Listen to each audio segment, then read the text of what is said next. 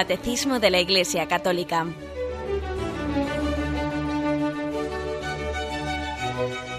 Un programa dirigido por Monseñor José Ignacio Munilla, Obispo de San Sebastián.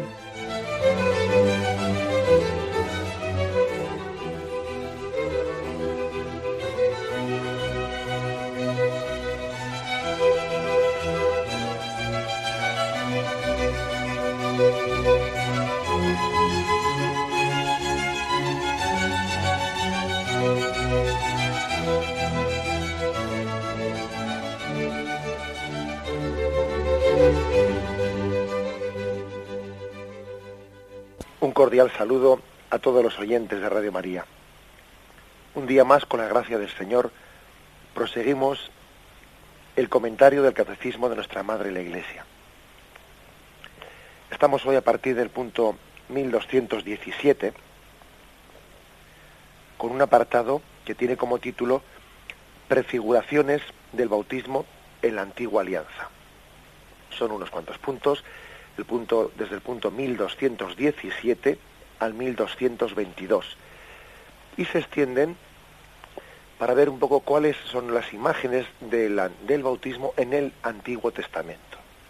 Aquí le llama prefiguraciones del bautismo en la antigua alianza, es decir, qué, qué imágenes del agua, de evocaciones del bautismo encontramos en el Antiguo Testamento. Vamos a leer el primer punto en, el, en la liturgia de la noche pascual, cuando se bendice el agua bautismal, la Iglesia hace solemnemente memoria de los grandes acontecimientos de la historia de la salvación que prefiguraban ya el misterio del bautismo. Y aquí pone una primera cita de la pieza litúrgica que la vigilia pascual la, ceremonia de la vigilia pascual, la liturgia de, de aquella noche, pues hace cuando bendice el agua. Dice, oh Dios, que realizas en tus sacramentos obras admirables con tu poder invisible, y de diversos modos te has servido de tu criatura el agua para, para significar la gracia del bautismo. Continúa el siguiente punto. Desde el origen del mundo, el agua, criatura humilde y admirable, es la fuente de la vida y de la fecundidad. La Sagrada Escritura dice que, la, que el Espíritu de Dios se, cernía sobre ella. Oh Dios cuyo Espíritu en los orígenes del mundo se cernía sobre el agua, para que ya desde entonces concibieran el poder de santificar. Bien, y, y continuaremos leyendo. Aquí lo importante es que veamos que la liturgia, sabéis, sabemos que la Sagrada Escritura se divide en Antiguo Testamento y Nuevo Testamento. El, el, Nuevo Testamento es el cumplimiento de todas las promesas, pero el Antiguo Testamento eh, tiene ya esas, esas mm, promesas no únicamente anunciadas, anunciar lo que está por llegar, sino también tiene prefigurado como las arras, eh, hay muchos signos en el Antiguo Testamento que no son sólo un anuncio de que llegará una salvación, sino que también hay signos, signos que son como un pequeño adelanto de eso que se anuncia que llegará. Y uno de, y uno de esos signos de, de esa salvación que llegará eh, pues por el bautismo, pues uno de esos signos es a través del agua. El agua es también vista como un elemento en, a través del cual Dios da su salvación eh, al pueblo de Israel. El Antiguo Testamento, pues, no se limita a, anunciar que llegará una salvación, sino que también comienza a dar las arras, el adelanto, eh, eh, las primicias eh, de esa salvación que se nos dará en Jesucristo. Y bueno, dice, dice este punto, que se ha servido de su criatura el agua. Por cierto, que le llama criatura humilde, admirable. Es imposible no acordarnos con estos términos de aquel, famoso cántico de las criaturas de San Francisco de Asís, ¿no? Cuando él canta a toda la creación, en aquel famoso eh, cántico que hemos incluido en la liturgia de las horas, en uno de sus himnos, Omnipotente, Altísimo, Bondadoso Señor, tuya son la alabanza, la gloria y el honor, tan solo tú eres digno de toda bendición y nunca es digno el hombre de hacer de ti, de ti mención. Y empieza, empieza a describir las criaturas, ¿no? Por el hermano sol que alumbra y abre el día y es bello en su esplendor, por la hermana luna de blanca luz menor, las estrellas claras que tu poder creó. Y luego, a la hora de describir las criaturas, luego dice, y por la hermana agua, preciosa en su candor, que es útil, casta, humilde, loado mi Señor. Fijaros que San Francisco de Asís, y también aquí en esa referencia del catecismo, pues se, se hace referencia a ello. San Francisco de Asís ve en el agua una criatura de Dios en la que se refleja como unos atributos divinos, ¿no? Dios es humilde, Dios es limpio. El agua, el agua es imagen de, la sencillez, de lo, de lo sencillo. También Dios es sencillo. Nosotros somos complicados. ¿eh? El hombre, el hombre es complicado en sus razonamientos, en su querer pero no querer. ¿eh? Somos así, sabes que. Sin embargo, Dios, Dios es sencillo. El pecado tiene la, la capacidad de complicar las cosas cuando en sí mismas son muy sencillas. El pecado hace que nos armemos un lío, ¿no? Y todo lo veamos oscuro. Sin embargo, las cosas a la luz de Dios se ven clarísimas. Bueno, pues la, el agua es sencilla. Dios es sencillo. Dice además, preciosa en su candor. El agua tiene un candor. Es, como dice San Francisco, útil, casta, humilde. Es propio, propio de, Dios, Dios estar mm, siempre al servicio de los demás. Es útil, casta, humilde. El agua, pues, es un elemento de la creación de Dios, pues muy capacitado, ¿no? Para, para expresar lo que es Dios. Las cosas cuanto más sencillas son, cuanto más sencillas son, mejor reflejan lo que es lo que es la, la grandeza y la bondad de Dios. De entre todas las criaturas, eh, esta en concreto, pues es una de las que de las que mejor refleja, ¿no? Pues esa eh, la, la, el misterio de la riqueza de Dios. Y fijaros que en otras, eh, en muchas religiones, a la hora de, de echar mano de algunos elementos, ¿no? Pues para evocar la divinidad, pues eh, los elementos más, recu más recurridos han sido sin duda alguna el agua, el aire, el fuego, la tierra. Han sido los elementos básicos pues para, para descubrir eh, esa presencia de Dios en sus criaturas. Bueno, son eh, yo creo que los más evocados son esos cuatro. El agua, el aire, el fuego, y la tierra. Bien, pues una criatura de Dios utilizada por él mismo para revelarse, para describir el misterio de la grandeza, de la santificación de Dios, de su santidad. Da un paso más, ¿no? Y el paso es que dice que en el libro del Génesis, en Génesis 1, eh, capítulo 1, versículo 2, se habla de cómo, de cómo el Espíritu de Dios se cernía sobre las aguas. Es la primera referencia eh, a las aguas en la Sagrada Escritura. El Espíritu de Dios se cernía sobre las aguas. Hermosa expresión eh, en la cual ya se ve que Dios eh, está utilizando, el Espíritu de Dios se está fundiendo sobre las aguas. Están siendo, el, el agua está recibiendo de Dios una capacidad de santificar, el Espíritu de Dios está presente en esas aguas. Ya, ya conocemos de dónde vienen estas palabras y tenemos como ver una especie de presciencia, presciencia divina que puso las aguas y el Espíritu en estos versículos para testimonio de lo que sería un día el bautismo. Antes del bautismo hay una, hay una tensión y una oscuridad, pero luego del bautismo se hace luz y todo queda muy claro, ¿no? Aquí se está un poco hablando en términos un poco oscuros, es decir, pues el Espíritu de Dios se cernía sobre las aguas. Y bueno, pues es un misterio a qué se refiere eso, el Génesis. Que se refiere, cuando alguien en el Antiguo Testamento leyese ese texto, diría, no sé, ¿a qué se refiere esto de que el Espíritu de Dios se cernía sobre las aguas?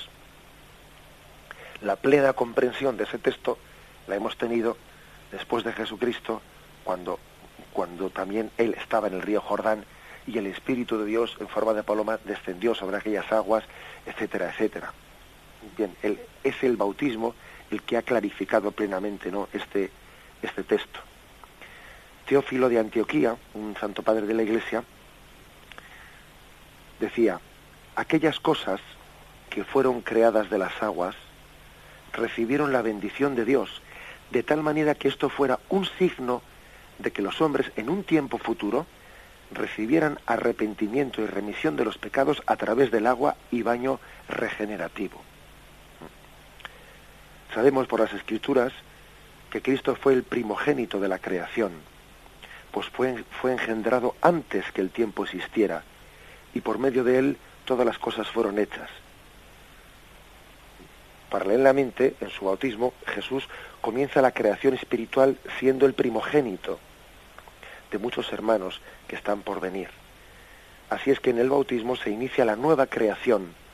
Cuando nos bautizamos nacemos de arriba y somos integrados al cuerpo de Cristo. Por eso el que el hecho de que la Biblia comience diciendo, ¿no? En su segundo versículo, el Espíritu de Dios se cernía sobre las aguas, hace referencia a que cuando va a comenzar la Biblia a contar la creación del mundo, se está recordando que la segunda creación es la creación sobrenatural. La primera creación fue la creación de este mundo material, pero la segunda creación es la creación de una vida sobrenatural en nosotros. Somos engendrados a una vida eterna.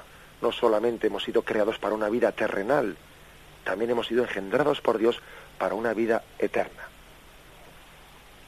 Y eso es lo que evoca el Génesis pues en su segundo versículo. Eh, fijaros además cuál es el, comienzo, el comienzo del libro del Génesis, cuál es la primera, el, primero de los versículos, ¿eh? lo leo. En el principio creó Dios los cielos y la tierra. La tierra era caos y confusión y oscuridad y el Espíritu de Dios aleteaba por encima de las aguas. Es decir, al principio eh, todo era confuso, pero sin embargo el Espíritu de Dios aleteaba sobre las aguas. Es decir, todavía no se había manifestado ¿no? Eh, Dios, todavía Dios estaba oculto, todavía Dios no se había revelado en la historia de la salvación, pero sin embargo ya, sin embargo ya, el Espíritu de Dios aleteaba sobre las aguas.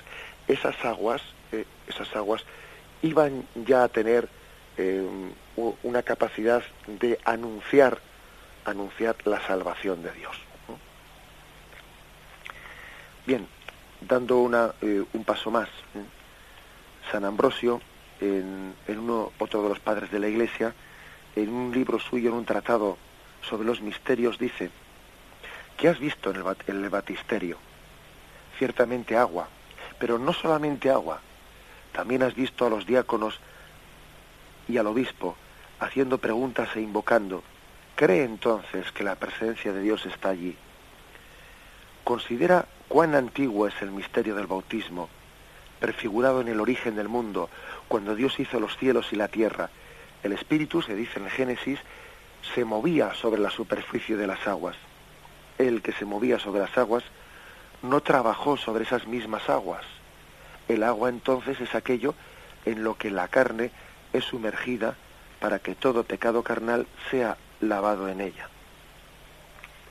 O sea que dice aquí que Dios trabajó esas mismas aguas, Dios trabajó el agua, el agua ha sido como instrumento de Dios ¿eh? para sanar la humanidad, eh, como, pues como un cantero tiene el martillo como instrumento, como un alfarero tiene el barro como instrumento y se sirve del barro, bueno, pues también Dios se ha servido del agua como un instrumento suyo ¿eh? para, para santificar. Bien, hacemos un momento de reflexión y continuamos enseguida.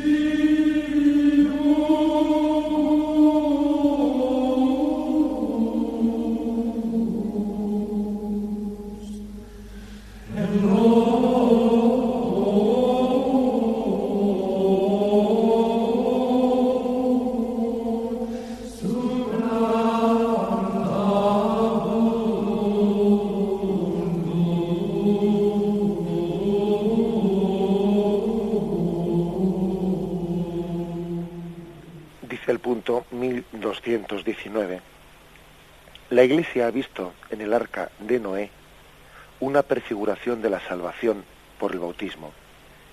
En efecto, por medio de ella, unos pocos, es decir, ocho personas, fueron salvados a través del agua. Una cita de primera, primera carta de Pedro. Y luego se cita el, el texto litúrgico de la bendición del agua de la vigilia pascual. Oh Dios, que incluso en las aguas torrenciales del, del diluvio prefiguraste el nacimiento de la nueva humanidad, de modo que de una misma agua, que una misma agua pusiera fin al pecado y diera origen a la santidad. Dice el siguiente punto, 1220, si el agua del manantial simboliza la vida, el agua del mar es un símbolo de la muerte, por lo cual pudo ser símbolo del misterio de la cruz. Por este símbolo el bautismo significa la comunión con la muerte de Cristo. Bien, es decir, el agua, mm, aquí dice este punto, que según cómo se manifieste es símbolo de vida o de muerte. El agua del manantial es símbolo de vida. Sabemos que donde no hay agua no hay vida. Se dice ahora que en Marte hay agua, luego si hay agua cabría la posibilidad de que hubiese vida, ¿no? Si no hay agua ni, ni, se molestan, es decir, si no hay agua es impensable que haya vida. Bien, casi digamos que eh, el agua ha pasado a ser un simbolismo de la vida. El agua cuando, cuando es, mm, tiene una cantidad y un flujo eh, pues controlado, pues es imagen de la vida, el agua de un manantial, el agua de un río, etcétera. Cuando las aguas son torrenciales, cuando es eh, eh, cuando el agua, por ejemplo, tiene unas dimensiones del mar, que es capaz de engullir al hombre, de, de, de, ver allí un barco pues perfectamente hundido, etcétera, entonces en la Sagrada Escritura tiene esta imagen de la muerte. Eh, las aguas, las aguas absorben, ¿no? Y son, y son también temibles las aguas. El agua es pues simbolismo de la vida cuando es un manantial y es simbolismo de la muerte cuando se habla de, unas aguas eh, inmensas como son las del mar o también unas aguas torrenciales, ¿no? Como son las de las del diluvio, las del diluvio. Todos también hemos sido hemos conocido lo que son las pues, pues, las grandes desgracias o catástrofes fruto de inundaciones, etcétera. Bien, pero fijaros, traducido esas dos imágenes del agua, ¿no? La, la primera imagen de la vida o segunda imagen de la muerte, las dos, las dos imágenes son asumidas en la Sagrada Escritura para descubrir lo que es el bautismo, las dos, no únicamente la positiva, no, no, también la otra, también la imagen del agua, que es signo de, la muerte, signo de, destrucción. Porque evidentemente en la imagen del arca de Noé, pues prevalece esa imagen del agua, no como el agua de, de la fuente, no como el agua signo de vida, sino como el agua signo de muerte. ¿Y por qué y cómo es posible que pues que sea aprovechada ese signo, vamos, que en sí mismo es negativo, ¿no? Pues por el misterio de la cruz. Porque es que el misterio de la cruz une la muerte y la vida. En la cruz están unidas las dos cosas. En la, la cruz se está uniendo la muerte como el inicio de la vida. En esa cruz que se tocan, eh, en esa cruz en la que se cruzan, ¿no? Se cruzan el madero vertical y el madero horizontal. En esa cruz se está también prefigurando cómo la muerte y la vida se tocan, se cruzan, se cruzan. Y no podemos pasar a la vida plena sin pasar por la muerte. Por eso en la Sagrada Escritura se, se utilizan los dos sentidos del agua, el agua del manantial, imagen de la vida, y el agua de, los mares, imagen de la muerte. Noé, el arca de Noé, prefigura la salvación del bautismo. ¿Por qué? Pues porque Dios envió un diluvio bajo el cual quedó ahogado la humanidad pecadora y fue salvado el pueblo justo, imagen de Noé y su familia. Y aquel arca, aquel arca que salvó a Noé y a su familia, no es sino una imagen de la cruz que flota encima del agua. El hombre es como un náufrago, un náufrago que está en el agua, pero se agarra, se agarra a un madero, a un madero para no hundirse el agua. Y ese madero al cual se, se agarra como sus salvavidas es la cruz. La cruz es como nuestro salvavidas, es nuestra barca de salvamento, es nuestra arca de Noé, a la cual nos agarramos firmemente, a la cual nos subimos. ¿eh? Nos subimos pues para no perecer ¿no? en las aguas. En las aguas entonces perece el pecado y renace de ellas un pueblo nuevo. Es hermosísima pues esta, esta imagen, ¿no? Evoca lo que es el bautismo. O que el bautismo también es un sacramento de muerte para la vida. Si con él morimos, viviremos con él, solemos cantar. ¿eh? Si no moréis a vuestros pecados, no tenéis vida conmigo. El que no muera a sí mismo no puede ser discípulo mío. El que busque su vida la perderá, pero el que pierda su vida por mí la encontrará. Es decir, tienes que morir a tus pecados para nacer una vida nueva. O sea que el agua también tiene este simbolismo en el, eh, en el bautismo. Todavía más si cabe, se queda eso remarcado en la en el paso del Mar Rojo por parte del pueblo eh, del pueblo de Israel. Pero antes de llegar a ello hay que decir sencillamente que, que este texto de, de los del, arca de Noé es muy citado por los padres, eh, muy citado. San Cipriano nos dejó, nos dejó escrito en el año 258, porque así como en el bautismo del mundo, en el cual la iniquidad antigua fue purgada, aquel que no estaba en el arca de Noé no pudo ser salvado de las aguas, de tal modo que no pudo ser salvado por el bautismo aquel que no había sido recibido la salvación.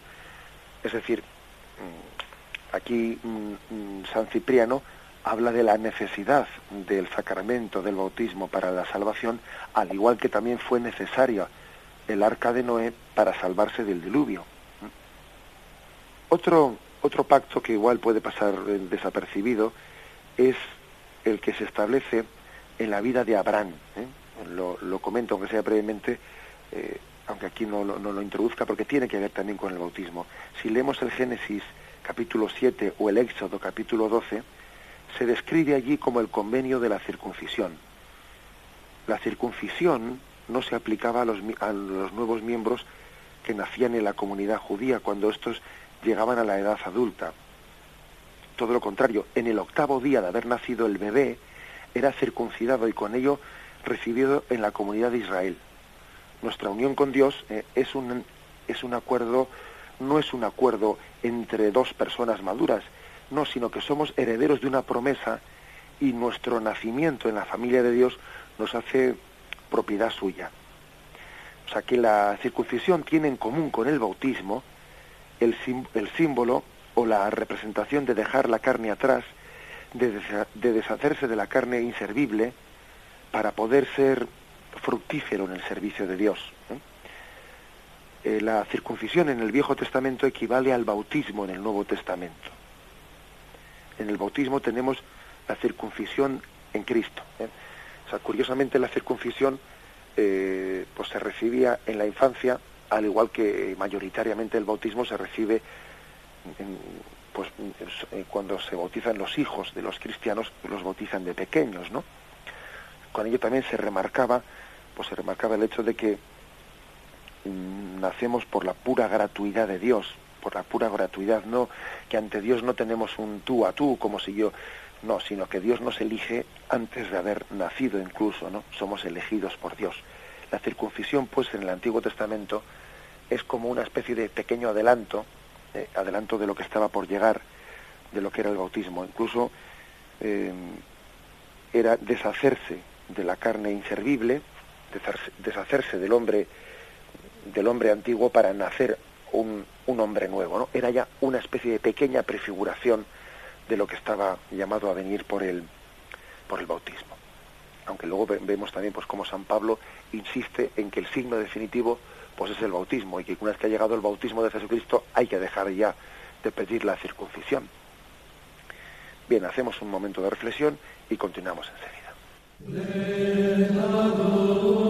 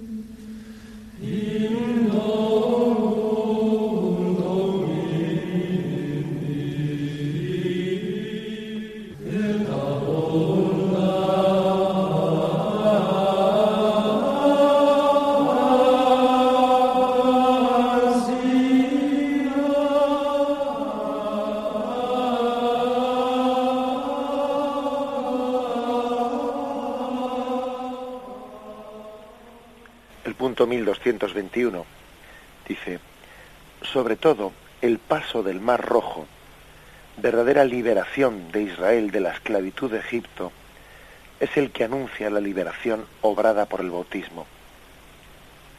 Oh Dios que hiciste pasar a pie enjuto por el Mar Rojo a los hijos de Abraham, para que el pueblo liberado de la esclavitud del faraón fuera imagen de la familia de los bautizados. Esta es una de las lecturas que se suelen evocar en la noche de la vigilia pascual, ¿no? que con más solemnidad se leen. Se lee pues la lectura de la creación del mundo y luego se lee esta lectura del paso del Mar Rojo. Lo, lo impresionante es que Dios permitiese al pueblo de Israel pasar a pie enjuto, es decir, en vez de que las aguas fuesen un lugar en el que el pueblo es como hubiese sido lo lógico, ¿no? Estragado, ¿no? Sin embargo, Dios permite mm, pasar con un paso seguro, con un pie enjuto, ¿no? En medio de aquel mar. Algo también parecido a lo que a este otro pasaje, fijaros bien, ¿no? Aunque de un salto grande, ¿no? A este otro pasaje en el que las aguas del Mar Rojo tragaron al ejército de Egipto. El ejército de Egipto es imagen de la soberbia del hombre, imagen del pecado, del orgullo, de todo aquello que se revela frente a Dios, que pretende tener esclavizado al hombre, pretende quitarle al hombre su condición digna ¿no? y tenerle esclavo. Es esa imagen del, del pecado que queda tragado, queda, queda embullido, ¿no? engullido eh, pues por, por esas aguas. Y sin embargo, del otro lado del Mar Rojo, del otro lado, pasa un pueblo liberado, un pueblo que ya no es esclavo, que es libre. Bueno, pues esa es la imagen del bautismo, ¿no? En ella queda enterrado el hombre viejo para renacer un hombre nuevo. La, la imagen del paso del Mar Rojo subraya pues que el bautismo es una ruptura de esclavitudes. Tus cadenas han sido rotas has sido desencadenado, eres libre, vete y no peques más. ¿eh? O sea, ese es el gran eh, el mensaje, igual que cuando Jesús eh, cura, ¿no? A, tantos enfermos les dice, vete y no peques más, has sido liberado. Las cadenas con las que Satanás te tenía atado, pues Cristo las ha roto, las ha roto. Y la imagen a, través de las cuales Dios ha, realizado esta liberación, pues es la imagen del, del mar, del agua, ¿no? El agua en la que queda enterrado la esclavitud y renace de ella un hombre, un hombre nuevo. Un paso, un paso más, otras imágenes evocadoras, eh, que aunque no están aquí recogidas en este, en el catecismo, que evidentemente tiene que resumir, es la imagen del segundo libro de Reyes, capítulo 5, pues la de Namán el sirio. en Sabéis que aquel, aquel general, pues que no era del pueblo era de, era de Siria, no era del pueblo de Israel, pues recibe mm, noticia de que había un profeta en Israel que sanaba la lepra, ¿no? Amán en un primer momento se revela cuando recibe pues una comunicación por parte de Eliseo de que debe de lavarse en aquel río Jordán. Su soberbia, su orgullo, pues le, llevan a, le llevan a tener una dificultad de creer ¿eh? Pues que bañándose sencillamente en el río Jordán pues iba a, ser capaz de sanar la lepra no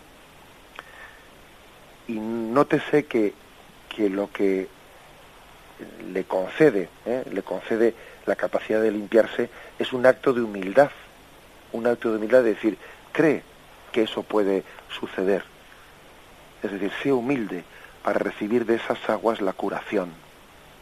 Así San Ambrosio, en, uno de sus tratados, usa esta imagen de Namán como un símbolo claro del sacramento bautismal y la regeneración, eh, que permite que nuestros pecados secretos sean perdonados y dejados atrás con la carne rebelde, la carne que se resiste a creer, ¿no? Como le ocurre a Namán el sirio.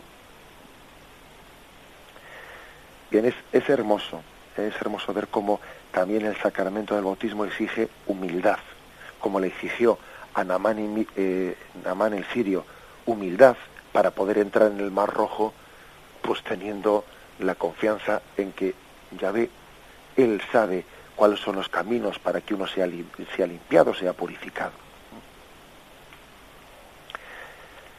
Y hay un paso, hay un paso más que, es el, la imagen del paso del mar, del, perdón, del río Jordán. Eh, lo tenemos en el punto 1222 que pasamos a leer. Finalmente, el bautismo es prefigurado en el paso del Jordán, por el que el pueblo de Dios recibe el don de la tierra prometida a la descendencia de Abraham, imagen de la vida eterna la promesa de esta herencia bienaventurada se cumple en la nueva alianza.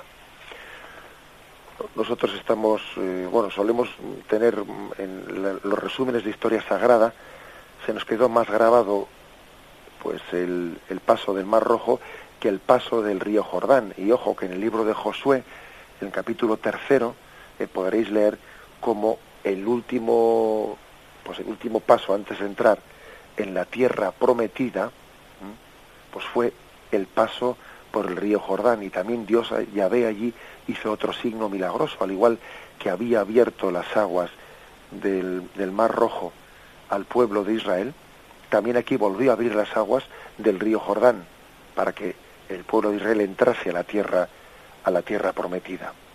¿Mm? Es pues una un remarcar que para entrar en la tierra prometida y la tierra prometida para nosotros en el fondo es el cielo, el cielo es nuestra tierra prometida, hemos de pasar por las aguas, ¿no? De las aguas del Jordán, por las aguas del, del bautismo. Hay especialmente en el inicio del capítulo tercero de Josué, hay una, pues bueno, pues una referencia a con qué intensidad, con qué emoción, con qué emoción vivió el pueblo de Israel ese último paso, después de haber estado dando, vueltas y vueltas durante 40 años por el desierto, después de haber tenido crisis, bueno, finalmente llega el momento, ¿no? Llega el momento de entrar en la tierra prometida y entonces eh, lo viven con auténtico, pues eso, clamor, entusiasmo, ¿no? Dice los, esos versículos, Josué se levantó de mañana y él y todos los hijos de Israel partieron de Sitín y vinieron hasta el Jordán y reposaron allí antes de pasarlo. Y después de tres días, los oficiales recorrieron el campamento y Josué dijo al pueblo, santificaos, porque Yahvé hará mañana maravillas entre vosotros. Y habló Josué a los sacerdotes diciendo, tomad el arca del pacto y pasad delante del pueblo. Y ellos tomaron el arca del pacto y fueron delante del pueblo. Era, era pues el momento del cumplimiento de la, eh, de la promesa. Es una idea, una idea de preparar al pueblo para lo que va a ocurrir vas a ver convertidas en realidad todas las promesas divinas. La respuesta es, es clara, ¿no? Es decir, Dios nos pide esperanza, Dios nos pide fe para que el, para que el bautismo, pues para que esa capacidad de regeneración de Dios tenga todo el efecto que debe tener en nosotros. Esa emoción, eh, esa emoción es signo de la esperanza. Eh, uno había esperado, había esperado con largo tiempo, ¿no? Eh, el momento de la liberación. Queremos, esto quiere decir que los cristianos no pues debemos de vivir la continua expectación de la salvación que se nos ofrece como Israel la vivió nosotros también tenemos que ver especialmente en el sacramento del bautismo eh, tenemos que ver el cumplimiento de toda de toda esa expectativa bien algún algún pasaje más eh, o un otro pasaje más que es del Antiguo Testamento que prefigura la imagen del bautismo. Pues eh, lo tenemos en Ezequiel. Ezequiel fue un profeta desterrado a Babilonia alrededor del año 600 antes de Cristo, tuvo la misión profética de anunciar la futura restauración de Israel. Y Ezequiel, lo tenéis en el capítulo 36, eh, versículo 22 al 27, nos revela como un tipo del bautismo que purifica al hombre, ¿eh? cerca de 600 años antes de, Jesús. ¿eh? Este pasaje, este pasaje de Ezequiel es como une un arco perfecto la, pues, el, antigua, el, Antiguo Testamento con lo que es la imagen del, bautismo. ¿eh? Vamos a, leerlo para, para concluir pues, evocando esta imagen. Está, os lo recuerdo, Ezequiel capítulo 36, versículo 22 y siguientes. Lo leo. Por eso di a la casa de Israel, así dice el Señor Yahvé, no hago esto por consideración a vosotros, casa de Israel, sino por mi santo nombre, que vosotros habéis porfanado entre las naciones a donde fuisteis. Yo santificaré mi gran nombre, porfanado entre las naciones, y las naciones sabrán que yo soy Yahvé, cuando yo por medio de vosotros manifieste mi santidad a la vista de ellos. Os tomaré de entre las naciones, os recogeré de todos los países y os llevaré a vuestro suelo. Os rociaré con agua pura y quedaréis purificados de todas vuestras impurezas y de todas vuestras basuras os purificaré. Y os daré un corazón nuevo, infundiré en vosotros un espíritu nuevo, quitaré de vuestra carne el corazón de piedra y os daré un corazón de carne. Infundiré mi espíritu en vosotros y haré que os conduzcáis según mis preceptos y observéis y practiquéis mi norma. Pues es una de las imágenes más claras del Antiguo Testamento en las que se, evoca el, el, bautismo. Y fijaros que está dicha cerca de 600 años antes de Jesucristo. Mm, este salpicar, este rociar el agua eh, para purificarnos, pues eh, es también, está evocando el agua de Cristo, el agua de Cristo que brota de su costado, con la cual somos rociados, con la cual somos eh, multiplicados. Bien, solamente si somos rociados por el agua de Cristo, eh, si somos asperjados por esa agua de purificación que brota de su costado abierto, solamente así podremos ser salvados. ¿no? Lo que nos impresiona es ver cómo ya en el Antiguo Testamento, que es de lo que se trata en el tema de hoy, cómo ya estaba prefigurada esa capacidad de santificación, ese poder de santificación del agua en nosotros. De este texto de Ezequiel, lo que más habría que subrayar es que se une también a la imagen, a la imagen del Espíritu, ¿no? Dice, infundiré mi Espíritu en vosotros. O sea que con ese agua, junto con ese agua viene el Espíritu. ¿Os acordáis que hemos dicho antes de que al comienzo del Génesis dice, el Espíritu se cernía sobre las aguas? Y ahora cuando dice, rociaré, os daré un corazón, quitaré vuestro corazón de piedra, os daré un corazón de carne, infundiré mi espíritu. O sea que con el agua que, que somos rociados y purificados, con esa agua se nos infunde el Espíritu de Dios. Parece que el Espíritu de Dios ha quedado fundido en las aguas. Las aguas son como un lugar especial de presencia del Espíritu. Mm, salvando las distancias, ¿eh? pues sabemos que en el pan en el pan eucarístico eh, pues habita el Señor. Bueno, no es que habite, es que el pan no es pan, sino que el pan es apariencia de pan ¿eh? y en realidad es Cristo. Bueno, pues eh, salvando digo las distancias, en el agua, el agua sí es agua, a diferencia del pan, es decir, no ha habido una transustanciación, pero sí que el, el agua está trasfundida, tras, trastocada, no trastocada, no transformada, porque el, el Espíritu le ha dado la capacidad de santificarnos, de purificarnos, de ser un signo de purificación. Eso es lo que definitivamente se dará en Jesucristo. En el Antiguo Testamento está prefigurado, ¿eh? está prefigurado, está anunciado.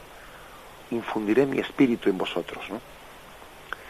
Bien, esta es eh, por lo tanto la explicación de hoy, la explicación que, eh, que que conlleva de los puntos 1217 al 1222 y que podíamos resumir diciendo, bueno, pues eh, el, bautismo adelantado, las imágenes eh, que adelantan o prefiguran el bautismo en el Antiguo Testamento.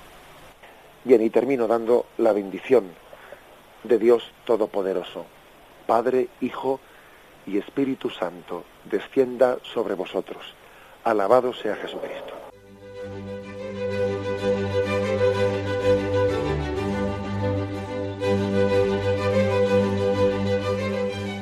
Finaliza el Catecismo de la Iglesia Católica, un programa dirigido por Monseñor José Ignacio Munilla, obispo de San Sebastián.